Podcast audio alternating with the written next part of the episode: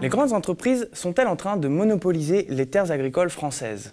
Ce hold-up organisé, généralisé, à propos duquel le gouvernement ne dit mot, prend du terrain. Personne n'en parle et pourtant le phénomène existe.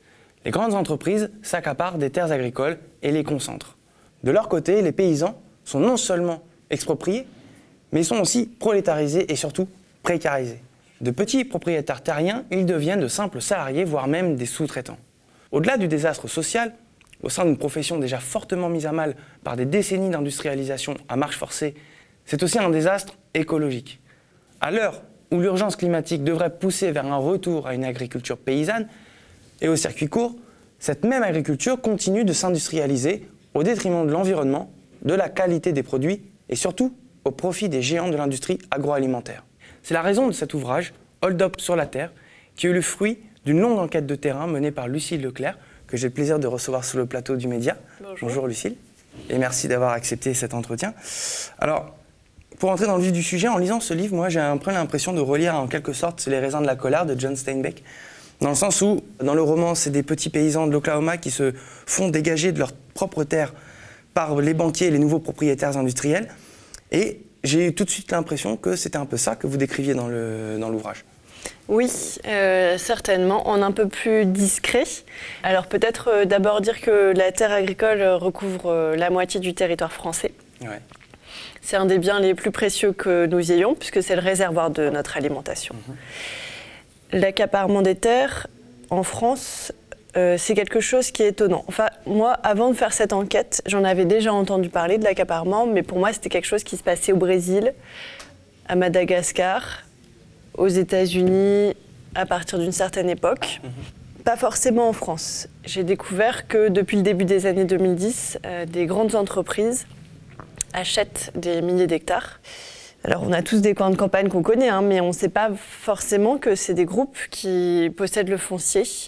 Il y a des choses dissimulées et tout l'objectif de mon livre, c'est de mettre en lumière ce qui se passe dans l'ombre. Mais justement, ces grandes entreprises qui s'accaparent euh, ces terres, qui salarisent euh, les agriculteurs, on se doute qu'il y a des, les entreprises de l'agroalimentaire dedans, mais pas que. C'est ça qui est peut-être le plus surprenant.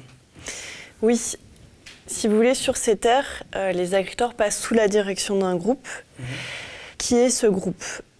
On a des industriels de l'agroalimentaire qui ont besoin de produits agricoles dans leur circuit. Mhm. Il y a aussi des industries cosmétiques par exemple, qui ont aussi besoin de, produits agricoles. En réalité, ce sont des industriels qui cherchent à maîtriser la chaîne de A à Z. Vous voyez? Et dans ces fermes qui appartiennent à des groupes, euh, qui fait le plan de culture, qui décide des rations alimentaires pour les animaux, c'est le groupe. Mais quand c'est un groupe qui gère cette terre, c'est la disparition du savoir-faire de l'agriculteur. Il n'y a que le paysan qui connaît sa terre. La terre, c'est un organe vivant. Quand elle est gérée à distance, comme une entreprise lambda, il n'y a plus de lien entre le paysan et la terre. Il n'y a plus de connaissance de la terre. Et c'est ça qui me frappe. On prend en considération une ferme comme une entreprise lambda alors qu'on gère du vivant. C'est le cahier des charges euh, établi par le groupe qui, fait qui devient l'intermédiaire entre le paysan et sa terre. Oui, exactement. Donc c'est vraiment une forme d'intégration euh, à la chaîne industrielle mhm. qui n'existait pas avant le début des années 2010 en France. Donc le phénomène en France est vraiment si récent que ça? Oui, ça remonte à une dizaine d'années. Mhm. D'accord. Mais je suppose qu'il y a un, rapport de force qui s'établit entre les groupes et les agriculteurs qui sont poussés, contraints de vendre finalement. Oui. Comment ça se passe un petit peu dans la relation entre... Si vous voulez, il y a des agriculteurs qui préfèrent être agriculteurs salariés pour un groupe plutôt qu'être agriculteurs indépendants. Alors vous allez me dire, est-ce que c'est pas une bonne chose justement que des groupes puissants s'intéresse au secteur agricole, qui connaît une crise euh, depuis plusieurs années.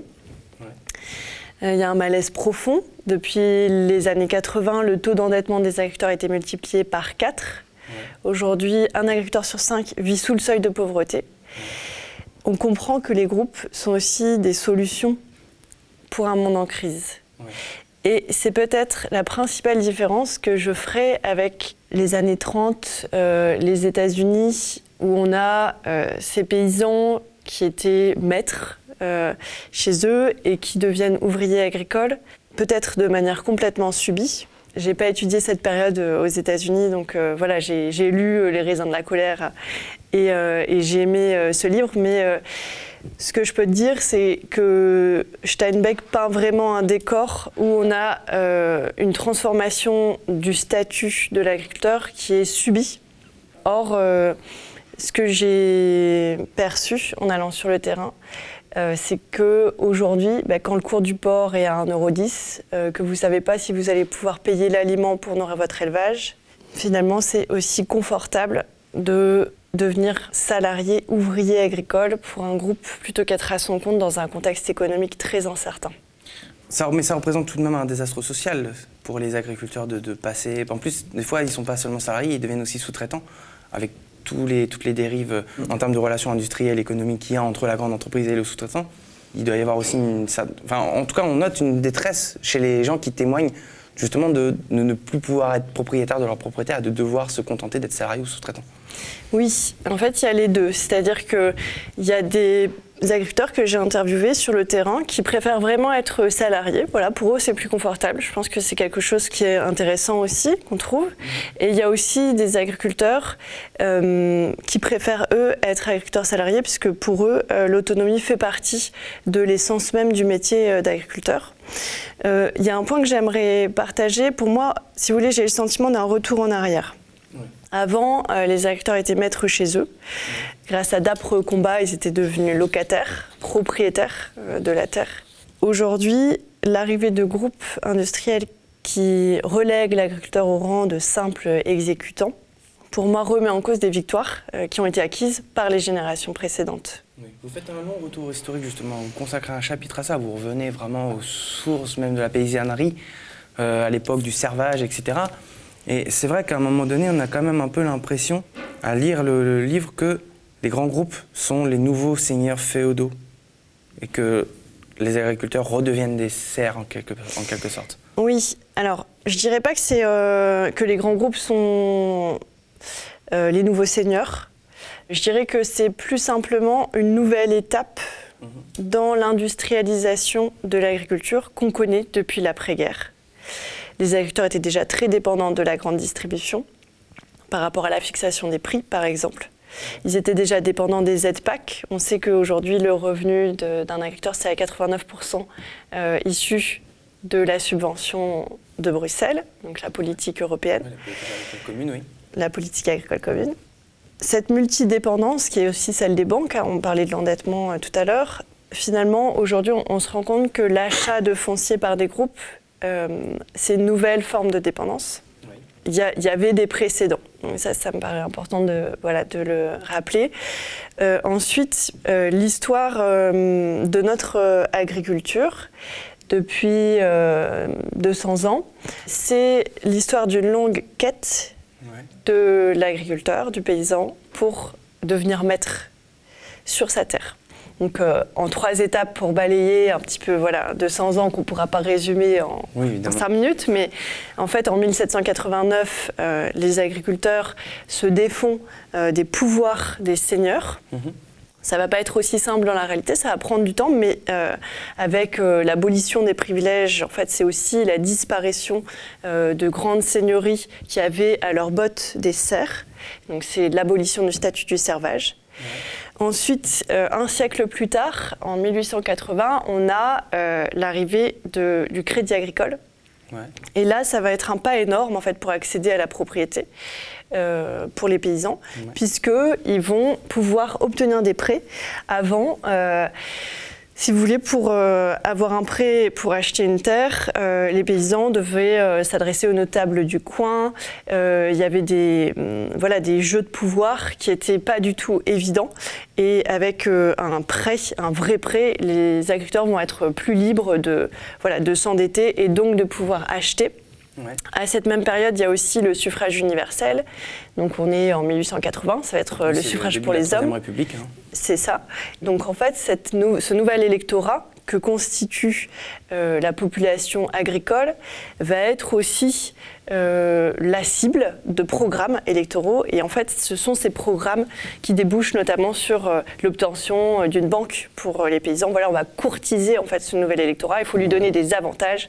Et donc la banque agricole pour les agriculteurs, ça fait partie de ces nouveaux avantages.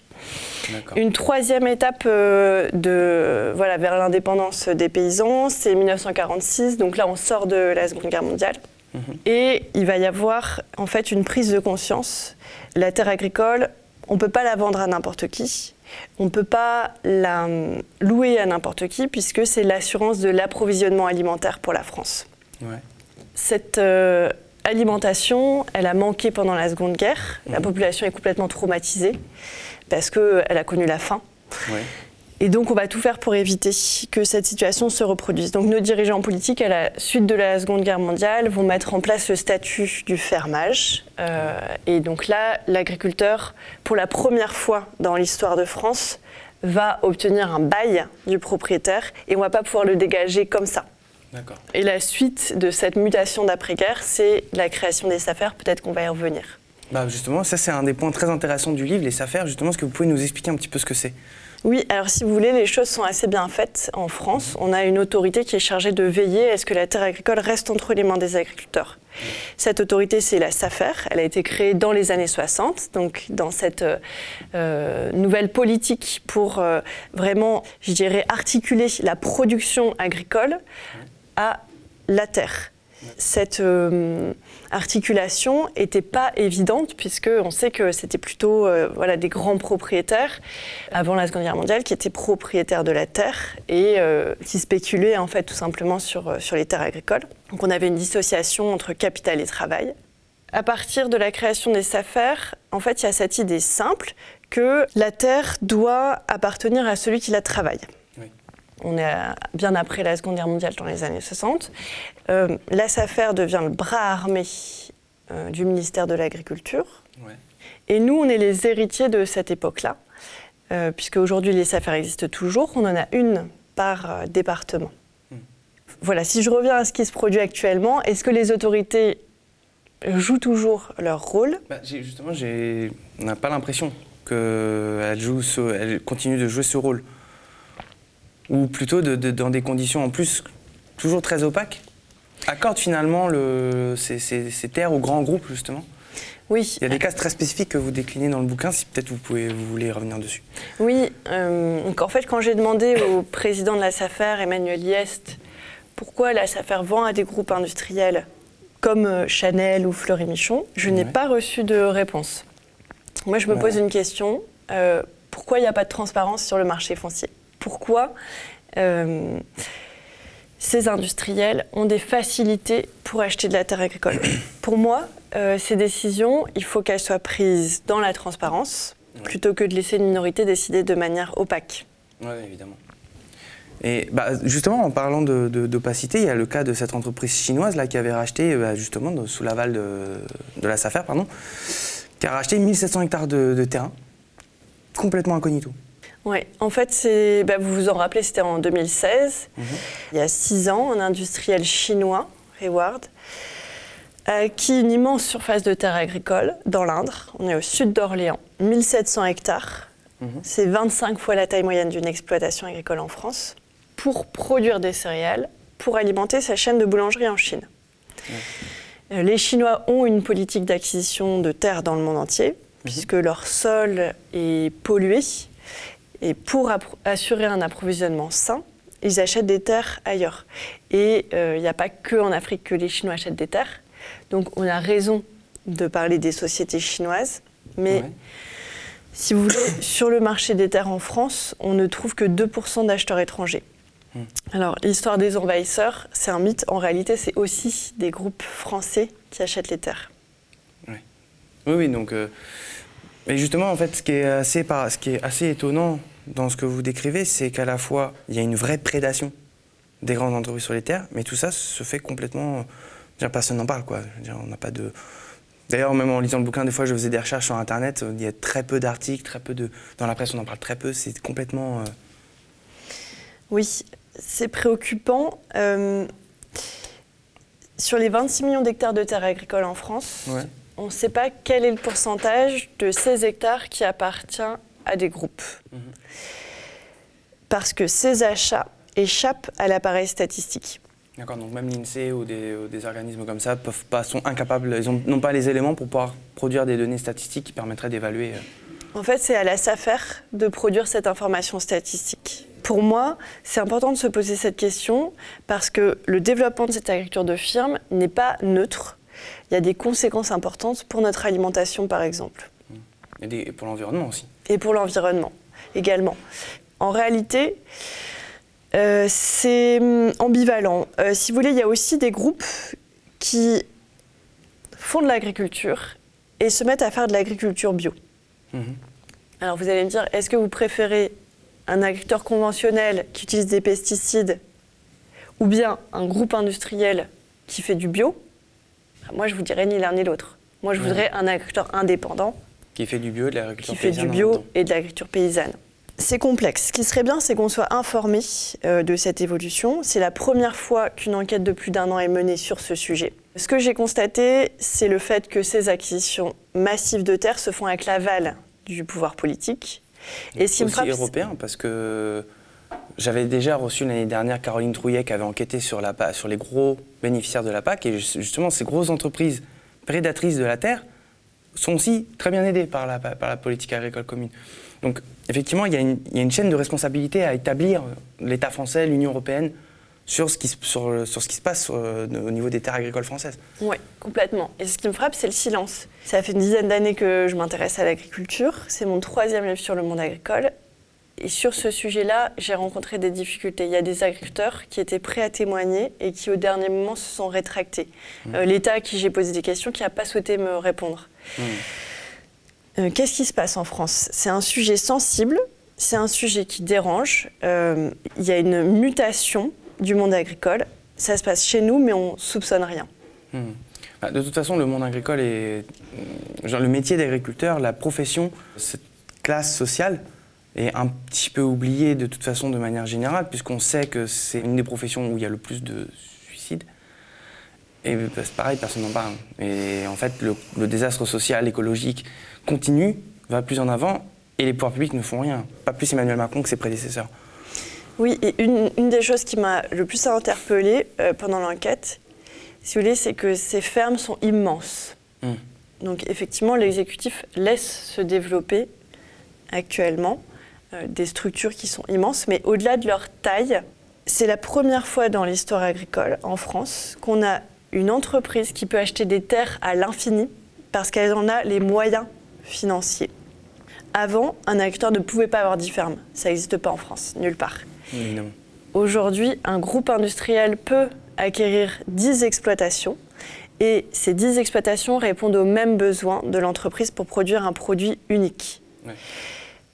Pourtant, on sait que la diversité est bonne euh, pour éloigner les maladies, par exemple.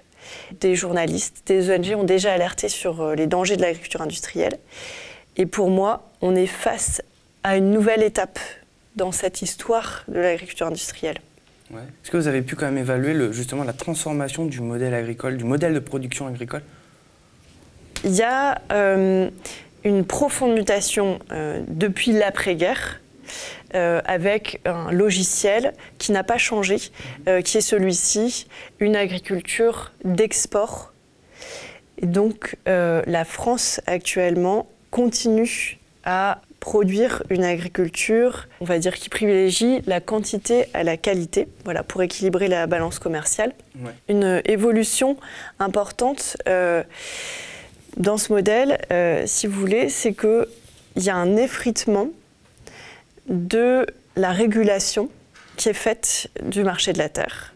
Au départ, la SAFER était créée pour favoriser les agriculteurs. Aujourd'hui, elle est capable de vendre à un groupe industriel. Est-ce qu'on est tous d'accord sur cette évolution? Ah oui, évidemment. Évidemment, mais là, justement, on rentre dans, parce que vous parlez de régulation, là, on rentre dans une logique de dérégulation, justement, totale. Mhm. Oui, c'est ça. avec, l'appui de la, euh, avec l'appui de la SAFER. Oui. En fait, c'est ce qui m'a intéressé aussi, c'est de comprendre comment on en est arrivé là. Il y a deux choses pour moi qui facilitent l'achat de terres euh, par des groupes industriels aujourd'hui. La première chose, c'est au niveau juridique. Au début de l'année 2022, une grande loi foncière a été votée, euh, a été votée au Parlement. Cette loi euh, était attendue depuis longtemps par le monde agricole. C'était une loi pour moderniser la SAFER, une loi foncière. Euh, on voit qu'il y a des avancées, mais ce n'est pas suffisant. Euh, la SAFER aujourd'hui n'a pas les bons outils par rapport aux nouvelles règles du jeu. Et moi, j'ai le sentiment, si vous voulez, qu'on fonctionne avec euh, des outils qui ont été érigés au milieu du XXe siècle. Mais le contexte économique d'exploitation des terres, lui, a complètement changé. Dans quel sens? Dans le sens où aujourd'hui, on a des acheteurs qui sont nouveaux. Ouais. Et Les grandes entreprises. La politique euh, ne s'adapte pas euh, pour réagir. On va dire qu'elle accueille ces nouveaux agriculteurs, puisque ce sont des agriculteurs, ces groupes industriels. Moi, je me pose la question, en fait, dans quelle mesure est-ce que euh, c'est un changement qui est choisi voilà, par la population en France? La deuxième chose qui, pour moi, facilite l'achat de terre par des groupes industriels, c'est l'évolution de la SAFER. En fait, euh, au départ, la SAFER était financée à 80% par des fonds publics Oui. dans les années 60. À partir des années 80, la SAFER est de moins en moins financée par l'État. Ouais. Euh, L'État finit par ne plus rien lui donner du tout à partir de 2017. D'accord. 2017, c'est la dernière euh, de subvention publique Ah oui. accordée par l'État. Depuis, il y a 2% du modèle économique de la SAFER qui vient euh, des régions, Mhm. Mais l'État ne subventionne plus du tout la SAFER. 2017, c'est l'élection d'Emmanuel Macron. Oui, c'est ça. Et en fait, cause à c'est- effet Est-ce que Emmanuel Macron, justement, le, le- le- le mandat d'Emmanuel Macron, la politique d'Emmanuel Macron est justement allée dans le sens du moins de public dans l'agriculture? Alors le quinquennat d'Emmanuel Macron s'est situé en parfaite continuité avec ce qui avait été fait dans les mandats précédents.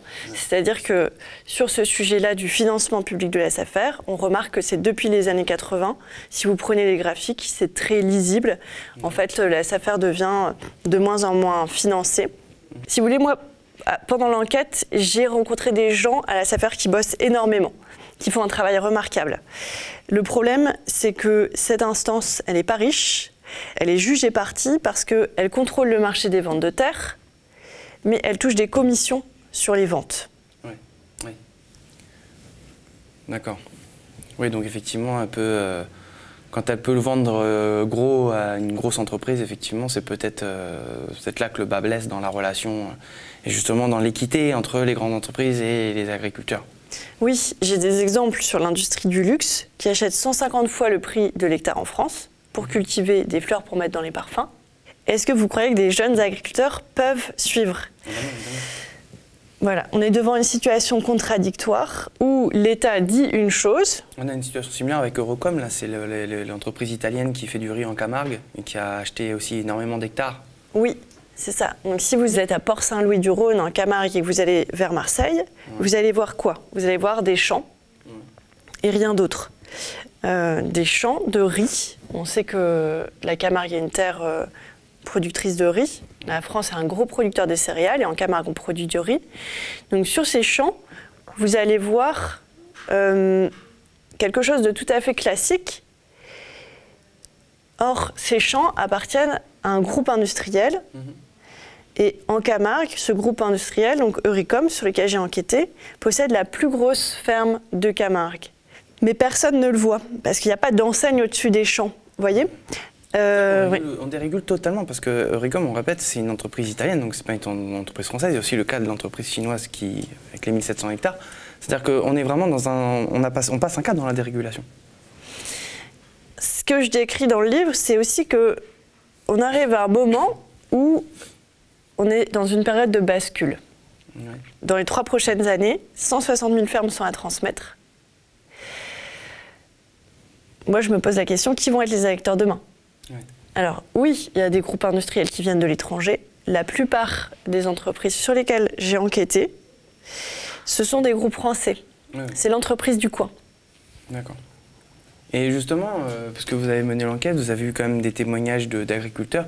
Est-ce que vous avez réussi quand même à approcher un petit peu ces grands groupes, réussir à avoir une interview de leur part qui- Parce que justement, vu que c'est opaque, qu'on n'a rien. Bien sûr. euh, ça aurait été intéressant de savoir de sur quel pied dansent les, grandes entreprises Oui. Alors, euh, je dirais qu'il y a eu deux temps euh, pendant l'enquête. Donc, le premier temps où je suis allée sur le terrain, où ça a duré à peu près six mois, et où je ne disais pas que j'étais journaliste. Donc voilà, j'ai fait de l'investigation. J'ai notamment travaillé dans une des exploitations agricoles dont je parle dans le bouquin, mhm. en tant qu'ouvrière agricole. Et dans un second temps, euh, je me suis adressée au siège euh, des groupes avec les informations que j'avais. La plupart du temps, j'ai obtenu des fins de non-recevoir. Donc l'entreprise ne souhaite pas communiquer. Dans certains cas, l'entreprise souhaite communiquer et même en fait une démarche marketing. Voilà. Donc il y a aussi de la part de ces groupes euh, la volonté, tout simplement, de faire euh, de leurs exploitations agricoles bio une force pour convaincre le consommateur. Ce que je peux dire aussi, euh, c'est que j'ai été interpellée, si vous voulez, sur le fait que il y a un sentiment partagé dans le milieu agricole. On parlait tout à l'heure de ceux qui préfèrent être agriculteurs salariés plutôt qu'être indépendants euh, quand ils se lancent.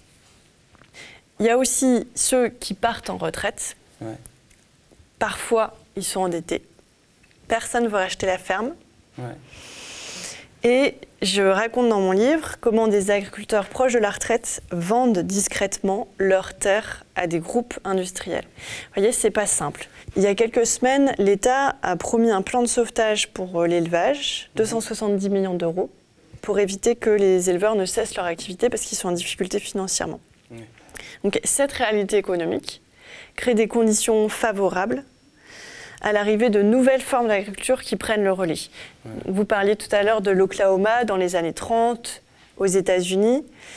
Il y a la Grande Dépression, donc des conditions économiques euh, qui voilà, rendent plus évidente l'arrivée de nouveaux acheteurs. En fait, il y a des règles du marché qui changent.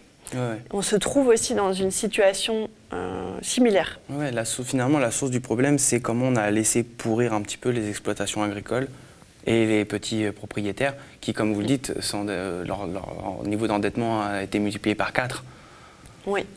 Et vous l'avez dit tout à l'heure, l'Europe a aussi une part de responsabilité. Donc cette politique agricole commune, c'est une enveloppe budgétaire de 65 milliards d'euros par an. La France en est le premier bénéficiaire. Au départ, euh, la PAC est censée hum, soutenir les agriculteurs. Aujourd'hui, elle soutient aussi des groupes industriels qui font de l'agriculture.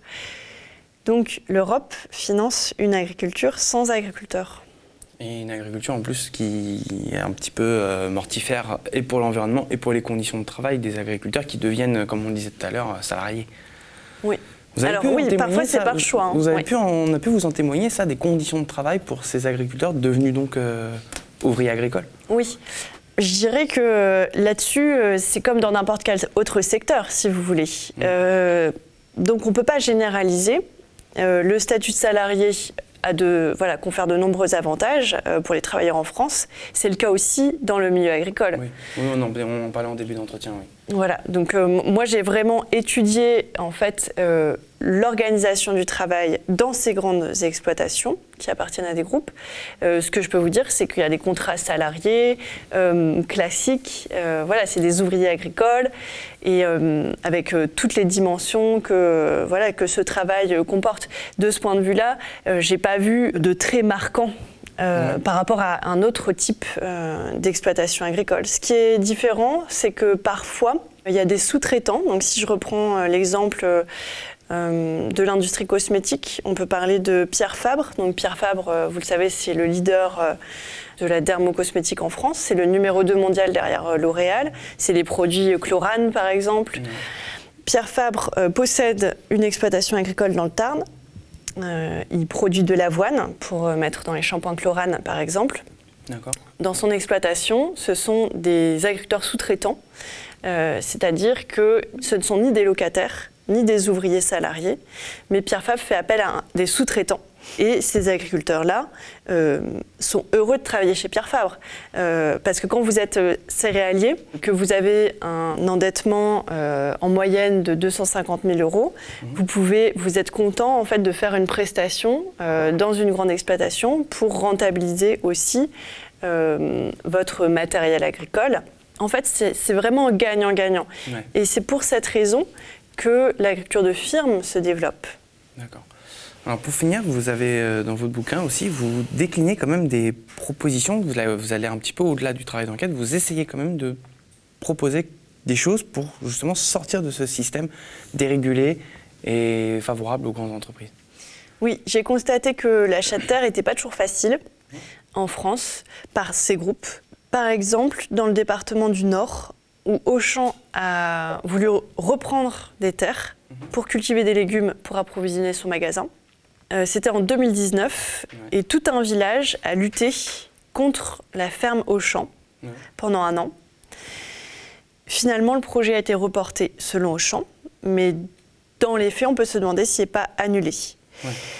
Dans mon livre, je donne d'autres exemples qui montrent que euh, l'agriculture de groupe n'est pas une fatalité. Ce qui est certain, euh, c'est que comme il y a beaucoup d'opacité euh, sur ces transactions, mhm. et comme il y a peu d'informations sur l'agriculture de firme, finalement, la plupart du temps, cette agriculture de firme, de groupe, euh, cette agriculture de groupe avance sans bruit. Oui, d'accord. Mais comment, comment justement faire en sorte que, que tout ça ne soit plus opaque? Comment peut-être peut-être vous avez décliner, je crois, des idées pour peut-être faire en sorte que la SAFER marche mieux, choses comme ça. Oui, alors pour moi, il y a deux leviers principalement. Donc le levier euh, vraiment de, voilà, de terrain avec euh, des citoyens, des élus locaux, euh, des agriculteurs, voilà, qui tout simplement ouvrent l'œil sur le destin de la terre agricole d'à côté. Donc un niveau local, et un niveau euh, plus à échelle nationale, où là, pour moi, il faudrait une réforme de la SAFER, une réforme d'ampleur. Jusqu'à présent, ça a été plutôt euh, voilà, des, réformes à petits pas, et aujourd'hui, le monde agricole euh, attend réellement du changement pour voir euh, une SAFER dotée euh, d'outils qui correspondent à sa mission, c'est-à-dire tout simplement aider les agriculteurs indépendants. Euh, vous voyez, en, Europe et dans le monde, la SAFER fait figure de modèle. On a un outil qui est remarquable. Cette, ce gouvernement des terres, puisque donc les SAFER, c'est un parlement où est discuté l'orientation d'une terre agricole. Donc, à chaque fois qu'une terre se vend, il y a une concertation au sein de la SAFER pour décider de qui va pouvoir acheter cette terre. Donc en fait, c'est une organisation démocratique qui est exemplaire. Pour plusieurs raisons dont on a parlé, aujourd'hui, elle a perdu un peu de sa superbe. En plus, si elle n'a plus aucun fonds public pour lui permettre de fonctionner correctement, si plus aucun budget de l'État ne lui est alloué, effectivement, ça complique la tâche. Clairement, elle n'a plus les moyens de sa mission. Hmm. D'accord. Bah, merci, vous voulez peut-être ajouter quelque chose? Euh, Merci beaucoup pour votre euh, invitation. Euh, peut-être un dernier mot sur, sur l'enquête. Donc pour moi, cette terre agricole, c'est un enjeu précieux. Mhm. L'accès à la terre a toujours fait l'objet de luttes. Il y a de nombreux exemples de conflits fonciers hein, dans l'histoire. comment la terre se partage, c'est une question fondamentale pour moi, tout le sens euh, de mon enquête, c'est de voir ce qu'on peut apprendre et tirer comme leçon de l'époque actuelle. Ok. Bah, merci beaucoup, Lucille. Merci.